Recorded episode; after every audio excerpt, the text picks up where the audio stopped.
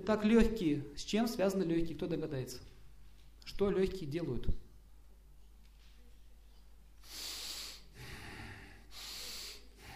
Что они делают? Обеспечивают нас жизнью, жизненной силой. Основное качество – это оптимизм. Мы живем здесь, потому что верим, что когда-то мы будем счастливы.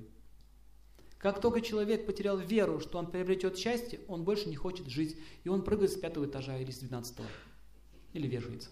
Почему человек поканчивает с собой? Что с ним такое произошло? У него нет больше веры в жизнь, так?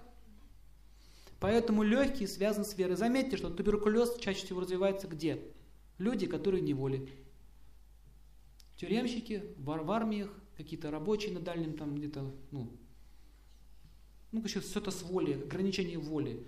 Или в семье у него воли нет никакой, он вот невольный человек, туберкулез начинается. Чем сильнее пессимизм, отчаяние в жизни, тем сильнее прогрессирует болезнь легких. Что такое воспаление легких? Кто скажет? Давайте, думайте.